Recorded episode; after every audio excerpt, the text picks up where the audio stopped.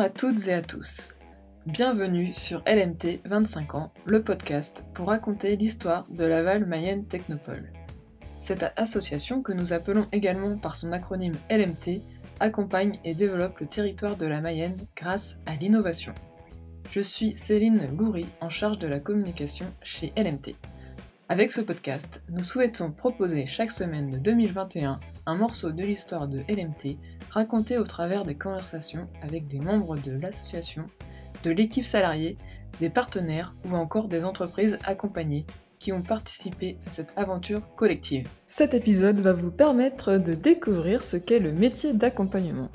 Alors, pour la notion d'accompagnement, je peux reprendre les mots de Christian Travier dans sa newsletter Un pas dans l'inconnu, numéro 67, qui a écrit Accompagner. Ce verbe que j'utilise souvent pour définir mon métier auprès des entrepreneurs a une étymologie claire. Être en proximité avec son compagnon. Le compagnon étant celui avec qui on partage le pain. Tout est dit. Pour connaître la suite, je vous invite à la lire dans cette newsletter. Concrètement, dans cet épisode, avec les réponses de Thomas Cribier, qui était coach startup depuis 6 ans au sein de Laval Mayenne Technopole, je parle au passé car il n'est plus mon collègue depuis quelques jours maintenant. Aussi, vous allez comprendre comment se passaient ses journées, comment il réalisait ses missions, comment il s'intégrait au sein de l'écosystème, c'est quoi un projet innovant, quelle est sa vision de l'accompagnement, quel rôle avait-il auprès des entrepreneurs. Si vous voulez un conseil, c'est un épisode qui pourra servir à toutes les personnes qui voudront postuler pour le remplacer.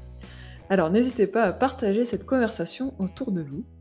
Bonne écoute Pour cet épisode, c'est un peu spécial puisque je vais interviewer Thomas Cribier, qui ne sera plus mon collègue la semaine prochaine. Et je me suis dit que c'était une opportunité pour le podcast de regarder dans le rétro et aussi d'en savoir un peu plus sur ton métier et les missions que tu as effectuées à Laval Mayenne Technopole tu vas pouvoir te présenter. Comment avais-tu l'idée de te lancer dans ces études? Et comment es-tu arrivé à Laval Mayenne Technopole? Et comment tu avais connu aussi euh, la Technopole? Bonjour euh, Céline, Thomas Crébier, j'ai 29 ans, je suis mayennais d'origine. J'ai rejoint la Technopole en 2015, 2015 qui marquait le début de mon alternance. Donc si je remets un peu dans le contexte, j'étais parti en Australie un an euh, entre mon master 1 et mon master 2. J'étudiais à l'IAE Tours, donc dans une école de management classique. Et à mon retour d'Australie, je devais trouver une entreprise pour valider mon alternance de, deuxième année de master. J'étais pas très très en avance euh, dans mes recherches. Et tout de suite, je me suis dit, ton voyage en Australie, qu'est-ce que tu as appris, etc. Quels sont les enseignements? Et en, fait, j'ai découvert que ce que c'était la liberté. Et j'avais besoin d'un métier où je me sentais libre. Donc je me suis dit l'entrepreneuriat, c'est clairement euh, une voie vers laquelle je peux m'initier, mais j'avais pas forcément le courage à ce moment-là de lancer mon entreprise. Donc je me suis dit quel métier touche le plus à l'entrepreneuriat? Et j'ai un copain qui s'appelle Thomas Dupont qui a travaillé euh, à la Technopole de Laval il y a, il y a quelques années, qui m'avait parlé de la structure. Il me l'avait très bien vendu et c'est resté dans un coin de ma tête et je me suis dit ça peut être très intéressant de rentrer par la porte de l'accompagnement, l'accompagnement d'entrepreneurs. Et c'est comme ça du coup que je suis arrivé en 2015. C'était pas simple parce qu'au début je n'avais pas forcément été retenu, mais j'ai forcé les portes, notamment auprès de Christian. Je raconte souvent cette anecdote-là. Et puis finalement, à force d'abnégation et démontrant ma motivation, j'ai été recruté en septembre donc par Sandrine Hélène Trouillard, qui gérait le pôle de la création d'entreprise à la Technopole de Laval. L'anecdote avec Christian, c'est que j'avais envoyé une première candidature par mail. Euh, Thomas Dupont m'avait transmis ses coordonnées, sauf qu'il ne donnait pas réponse à mes mails, donc euh, j'ai appelé une première fois, donc à l'accueil. J'ai eu Carole, qui me disait qu'elle prenait le message, qu'elle transmettrait le mot à, Christian. les jours passaient, j'avais toujours pas de nouvelles, donc j'ai rappelé. Je suis venu à la Technopole. J'ai demandé bah, est-ce que M. Travier était là, et du coup il m'a reçu. On a fait le premier entretien. je pense que ma candidature n'avait pas forcément tapé dans l'œil de la Technopole, mais à force de pousser les portes, voilà, ça leur a permis de découvrir mon profil. Et puis à cette époque-là, j'étais très différent en fait d'avant mon, expérience euh, à l'étranger, où je revenais avec euh, une expérience personnelle plus que professionnelle.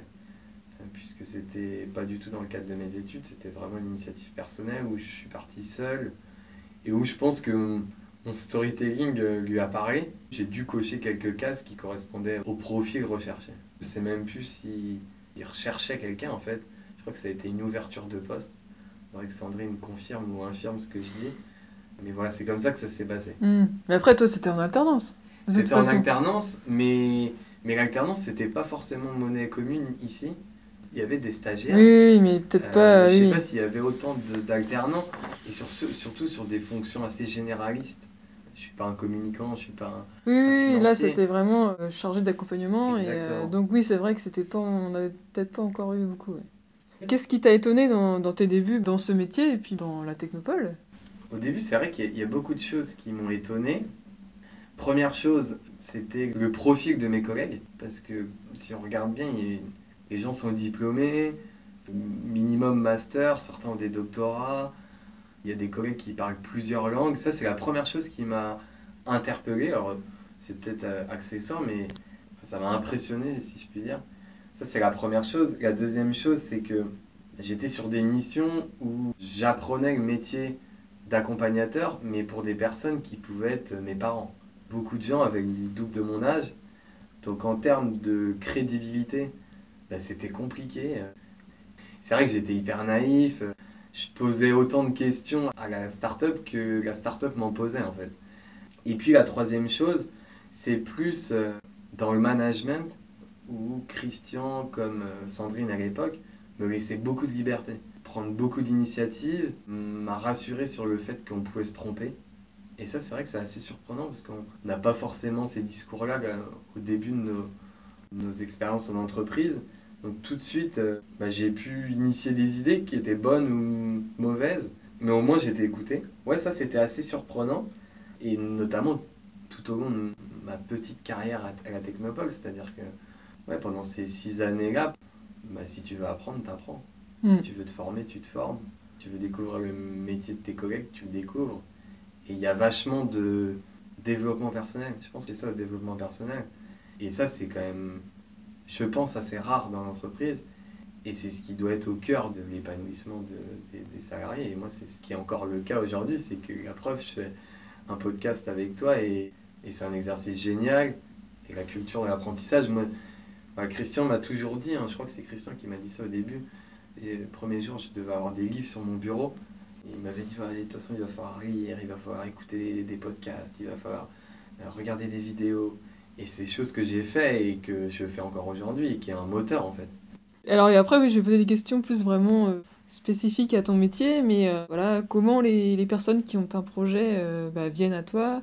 Par exemple voilà combien tu as de rendez-vous dans la semaine en moyenne avec des porteurs de projets? Est-ce que quand ils viennent te voir les gens est-ce qu'ils ont une phrase type que tu entends à chaque fois? Alors, c'est une très bonne question. Première question, comment ils viennent à nous On est assez bien représenté sur le territoire de la Mayenne, on est assez bien identifié. Donc on a cette chance que beaucoup de prescripteurs nous amènent des projets. Ça c'est important de le souligner, notamment là, pendant la période Covid où on était assez limité par, euh, si je puis dire, l'événementiel et la présence physique.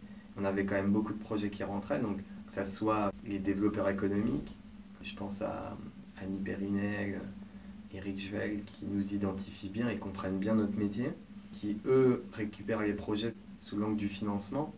Ils ont le réflexe de penser à l'MT pour structurer s'il y a des manquements dans le projet. Si je reste dans la partie financière, on peut avoir euh, le réseau bancaire qui peut aussi penser à nous. Et puis après, on va avoir tous les partenaires 360 euh, qui sont les avocats, les experts comptables, les agences, euh, quelles qu'elles soient, euh, de communication.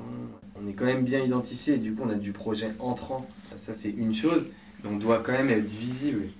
Que ça soit sur le terrain, dans les salons. On a quand même une activité de démarchage, si je puis dire. On essaie d'être visible à la fois en ligne, sur LinkedIn, euh, on fait beaucoup de veille et on essaie aussi d'être identifié comme les bons interlocuteurs. Et forcément, avec la reprise des salons, on va avoir aussi une partie prospective où on sera présent sur les, salons qui touchent à l'entrepreneuriat et notamment aussi les soirées réseau qui sont pour nous aussi un moyen pour identifier des porteurs de projets en fait. Euh, donc ça c'était la première question. La deuxième question, alors c'était sur le rythme de rendez-vous, etc. En moyenne, en fait c'est assez fluctuant. Si je dis euh, en nombre de rendez-vous d'une heure, on va avoir, euh, je sais pas, peut-être une dizaine de rendez-vous, 10-15 rendez-vous. Ça va être ça à peu près. J'ai pas trop idée.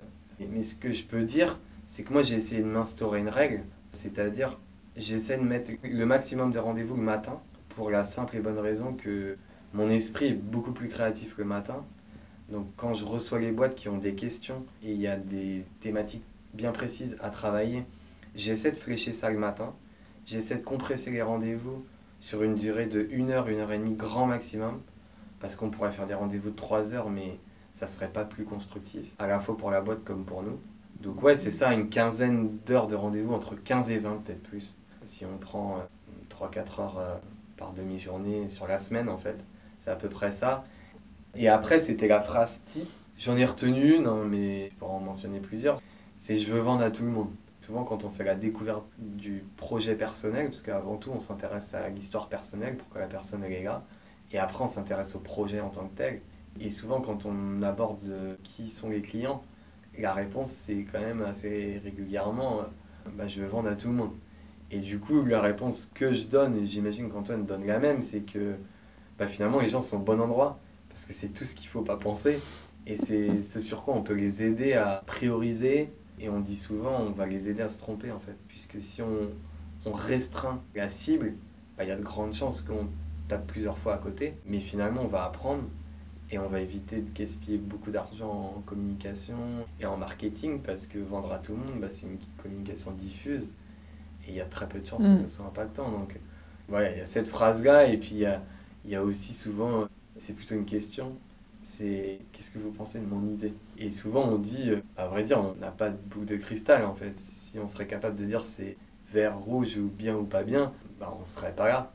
Et on dirait plutôt à la boîte, bah, je m'associe ou je m'associe pas avec toi. En fait, la bonne idée, on va la découvrir au fur et à mesure, et la mauvaise idée, c'est la même chose en fait. Oui, et puis justement, toi, ton rôle d'accompagnateur, c'est aussi de poser les questions. On essaie de pas être expert du sujet qui développe, c'est-à-dire si je développe une appli, euh, une application pour le domaine du transport, nous, on n'est pas spécialiste du transport, on n'est pas spécialiste des applis, mhm. mais en même temps, que je développe une appli pour le transport ou du mobilier pour chat, bah, le schéma pour y arriver pour à la fois vendre, qui est quand même l'aboutissement, c'est le même. Les étapes sont les mêmes. Et oui, en fonction des personnalités et de l'état d'avancée du projet, on va mettre le doigt, peut-être certains plus sur la partie financière, le modèle économique, la structuration financière de l'entreprise. D'autres, ça va être plus sur la partie commerciale, où on sent qu'il y a des carences. Ou d'autres, ça va être sur la partie produit, c'est-à-dire que sur la partie client, on sent qu'ils sont à l'aise, qu'ils se sont intéressés aux bons problèmes sur la partie financière, ils sont à l'aise parce que soit ils ont déjà une expérience, soit ils ont une appétence pour ces sujets-là. En revanche, sur la partie peut-être produit, ils n'ont aucune idée de développer leur appli ou, comment développer le mobilier, comme j'évoquais juste avant. Donc là, on va les guider sur bah, comment j'interagis avec un prestataire, comment je fais un cahier des charges. Essayer d'anticiper en fait tous les obstacles qui vont se mettre. Parce mm. qu'en fait, sur tous les projets, il y a toujours des obstacles. Et du coup, on prépare les gens bah, cette étape-là, il y a de grandes chances que ça soit ce sujet-là qu'on doit traiter. Et voilà ce qui, voilà les bâtons dans les roues que tu vas pouvoir avoir. Voilà, on les prépare en fait. C'est un peu comme coach sportif en fait, ou coach mental, c'est-à-dire on essaie de leur permettre de visualiser la situation avant, et nous on va leur transmettre les outils pour justement euh, éviter ces obstacles-là, tout en étant bienveillant et pédagogue. On ne veut pas faire bah, un entrepreneur, on ne veut pas qu'il devienne commercial ou qu'il devienne financier ou qu'il devienne RH. En revanche, il va devoir toucher à tous ces items et on lui donne des bases et des outils. Comment c'était une semaine type de travail? Alors, semaine type de travail, donc rendez-vous le matin. L'après-midi, c'est beaucoup de travail sur les dossiers. C'est, on va bosser sur bah, ce sur quoi les entreprises nous attendent, c'est-à-dire euh, relire un brief commercial, relire un prévisionnel, relire une présentation, relire une fiche de poste. Ça va être une partie de l'après-midi. Et puis après, on a quand même, et c'est en lien avec ce que je disais tout à l'heure, beaucoup de relationnel en fait. Mais naturellement, on va questionner nos prescripteurs, soit en leur donnant de l'info sur les entreprises qui nous ont poussés. Et du coup, ça permet qu'ils suivent le projet. Et puis en même temps, ça leur fait une piqûre de rappel en disant bah, on est toujours là, etc. C'est ce que Ludovica appelle les liaisons faibles. On essaie de l'entretenir. Donc chacun a sa fréquence, chacun a son rythme. Euh, mais moi, c'est ce que j'ai essayé de faire euh, ouais, une fois par jour. C'est-à-dire c'est pas du suivi de clients et d'entrepreneurs, mais plus de l'animation de réseau et de prescripteurs et de partenaires. À quoi passais-tu le plus de temps? Bah, ça va être beaucoup de réponses en fait aux questions. Du coup, quand ils jouent au jeu, c'est formidable parce qu'ils ont plein de questions sur tous les sujets. Et du coup, ils nous demandent souvent notre son de cloche. Soit j'ai la réponse et je fais une réponse et je donne mon avis, soit j'ai une question et je vais regarder autour de moi qui peut être le meilleur interlocuteur pour y répondre. Donc ça, c'est la tâche principale. Hein. Et la deuxième chose, si, c'est beaucoup de mise en relation. Ça, ça prend beaucoup, beaucoup, beaucoup de temps. Donc j'ai essayé de standardiser des mails types que j'adaptais pour gagner du temps. Et c'est là où c'est important d'avoir du réseau parce qu'il faut être capable de pouvoir alimenter tout type de projet. Alors que tous les projets n'ont pas forcément la même cible. Et ça, ça prend beaucoup de temps. Je pense qu'avec Antoine, c'est 60% de notre temps, 50% de notre temps. Mais ça m'étonne pas, comme c'est notre fonction principale. Exactement. Euh, c'est aiguiller euh, et faire gagner du temps en fait. Mm, mm. On est là pour faire gagner du temps euh, aux gens et surtout les orienter vers des interlocuteurs qui ont les mêmes valeurs que nous, qui sont assez alignés avec nos valeurs. Comme ça, bah, finalement, pour nous, ça fait une réponse euh, plus riche en fait. Et notamment pour les personnes qui viennent pas du territoire. Et donc, qu'est-ce qui te plaît dans ton travail? Qu'est-ce qui me plaît dans mon travail? Il y a plein de choses. Hein.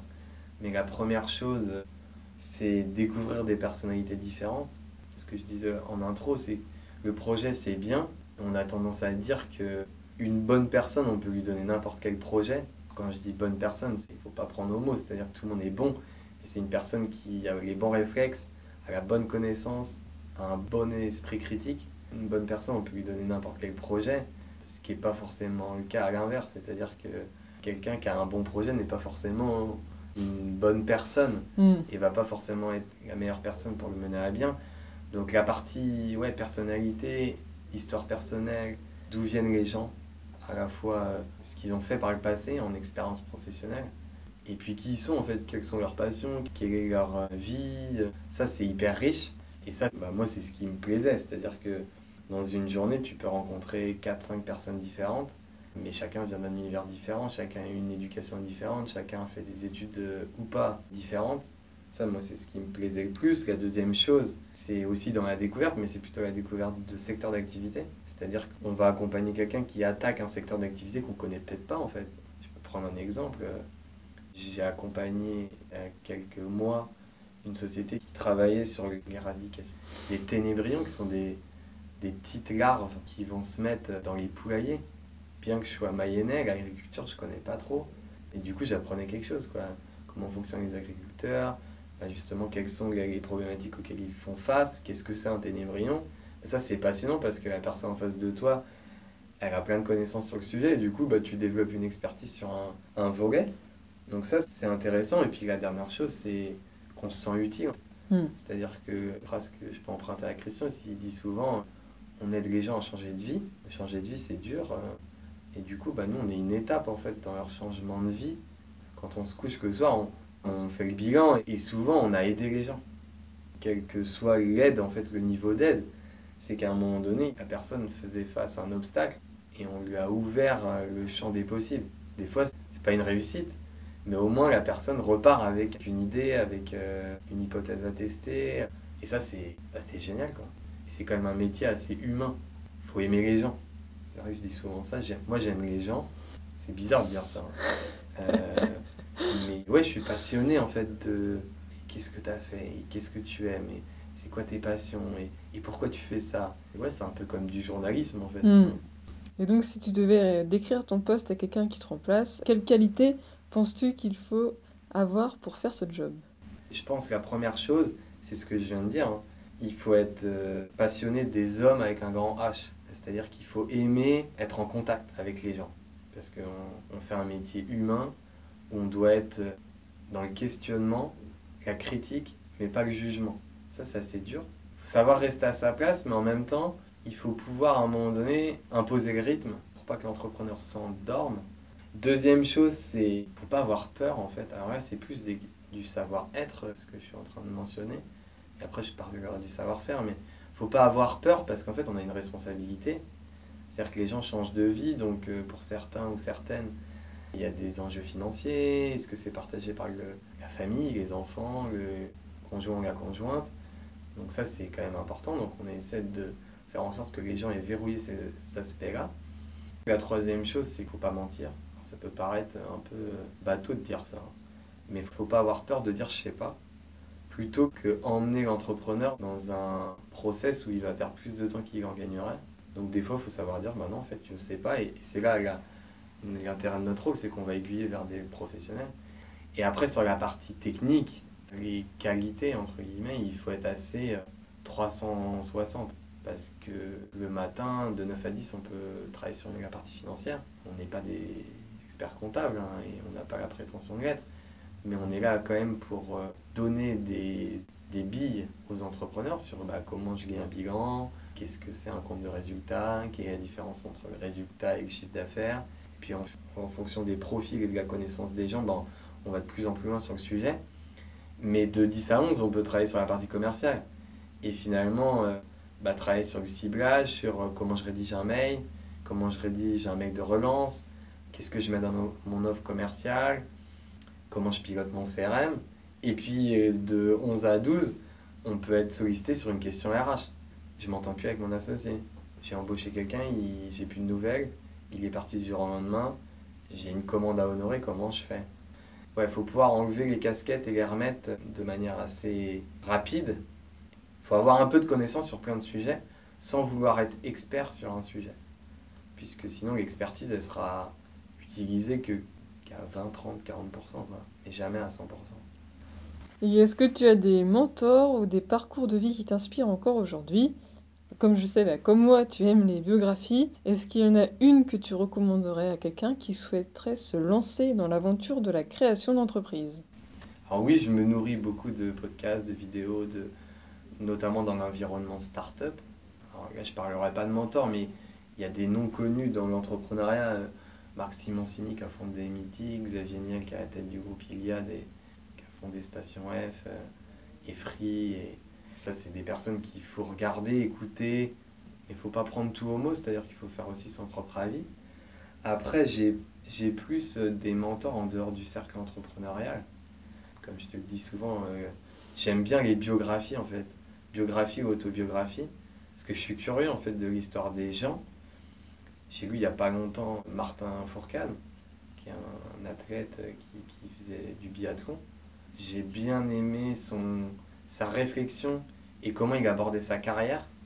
Bah voilà, pour atteindre un objectif, il faut travailler beaucoup, il faut travailler tous les jours. Donc ça, c'est une philosophie qui me parle.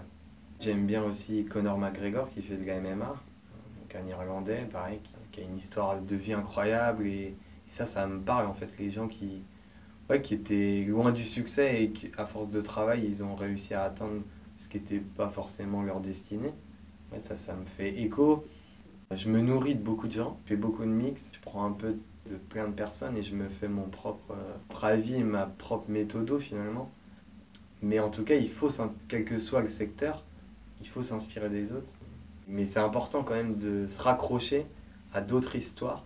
Parce qu'à un moment, on, soit on se retrouvera dans l'histoire que la personne raconte et qu'elle a vécue, soit c'est une histoire qu'on veut réécrire avec les gens qu'on va accompagner en fait.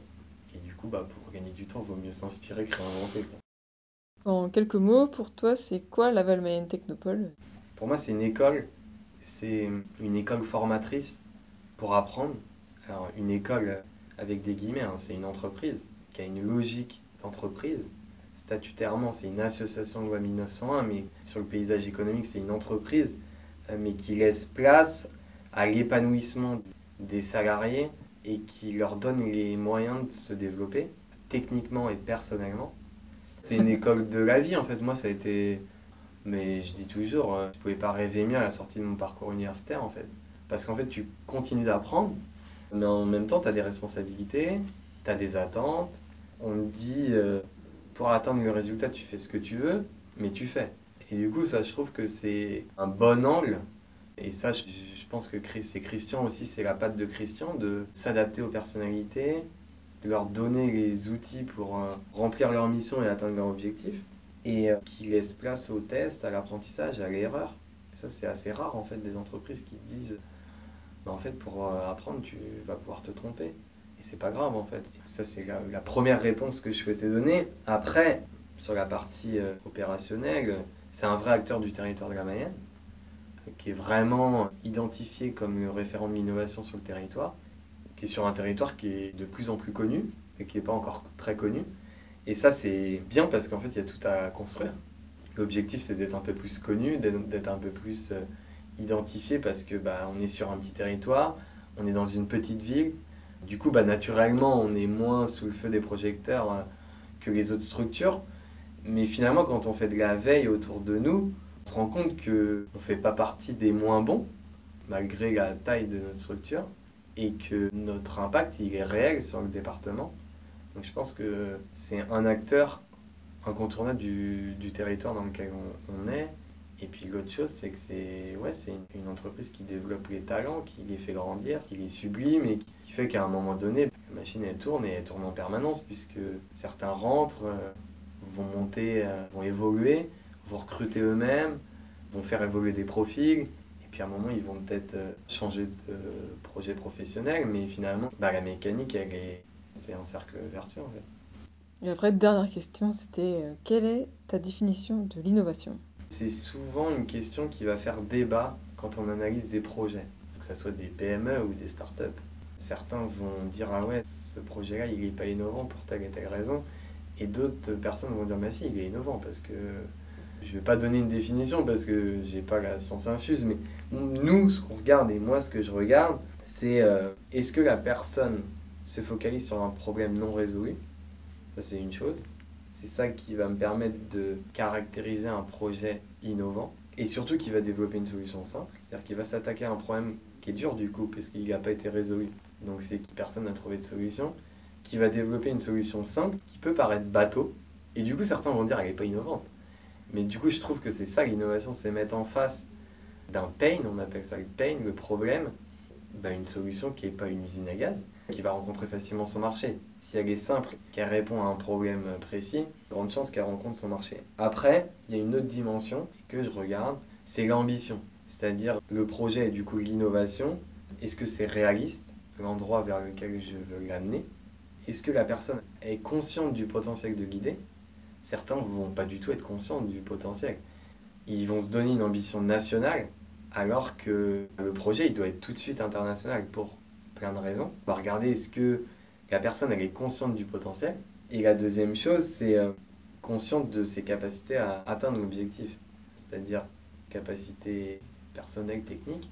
Puis surtout, est-ce que la personne ou l'entreprise a identifié autour d'elle les leviers, c'est-à-dire euh, les clients, les fournisseurs, les partenaires avec qui il va falloir travailler pour atteindre cet objectif-là. Donc si je résume, c'est est-ce que je m'attaque à un problème non résolu? Est-ce que je développe une solution simple? Est-ce que j'ai une ambition adaptée euh, au potentiel de mon idée Que je suis capable en fait de relever cette mission-là? Parce qu'avant tout, euh, l'innovation à travers l'entreprise, la start-up, etc., c'est une mission. L'entrepreneur doit être en mission pour résoudre et servir euh, ses clients. Et du coup, ça fera de ça une innovation. Et voilà, ça c'est ma définition. Mmh. Alors après, c'est une définition qui ne parle pas forcément à tout le monde. Il y aura forcément des auditeurs qui ne seront pas en accord, mais je pense que c'est bien que chacun s'approprie sa définition, parce qu'après, c'est des clés pour pouvoir dire est-ce que j'accompagne ou j'accompagne pas ce projet-là. Merci Thomas pour toutes tes réponses à mes questions. C'est une belle fin de collaboration au sein de Laval Mayenne Technopole. C'est l'occasion pour moi de revenir sur nos conversations toujours enrichissantes, que ce soit sur les voyages, les festivals ou encore les parcours de vie, les histoires de vie que nous pouvions découvrir au travers de nos lectures, écoutes et visionnages. D'ailleurs, c'est ce goût pour les histoires vécues qui nous a donné l'envie de créer la web-série Entrepreneur mais pourquoi? Car de ton côté tu connaissais bien les histoires personnelles des entrepreneurs, et moi j'avais les solutions techniques, la motivation pour le faire, et en plus c'est enrichissant pour tout le monde. Donc c'était un combo gagnant pour cette création de contenu. Donc tous ces portraits que j'ai eu plaisir à imaginer et à réaliser avec toi, et qui vont continuer. Tu pourras découvrir de nouveaux parcours. Alors il ne me reste plus qu'à te souhaiter de belles rencontres dans tes nouvelles fonctions, et au plaisir d'échanger. À très bientôt. Et pour tous les auditeurs et auditrices de ce podcast, je vous retrouve fin août après une pause estivale. Bel été à toutes et tous. À bientôt. Et pour écouter les épisodes précédents, c'est possible sur toutes les plateformes de podcast habituelles, mais aussi sur la chaîne YouTube Innover et Réussir. Et si vous voulez recevoir l'épisode dans votre boîte email, inscrivez-vous sur lnt25ans.substack.com. A très bientôt sur les ondes de l'innovation mayonnaise.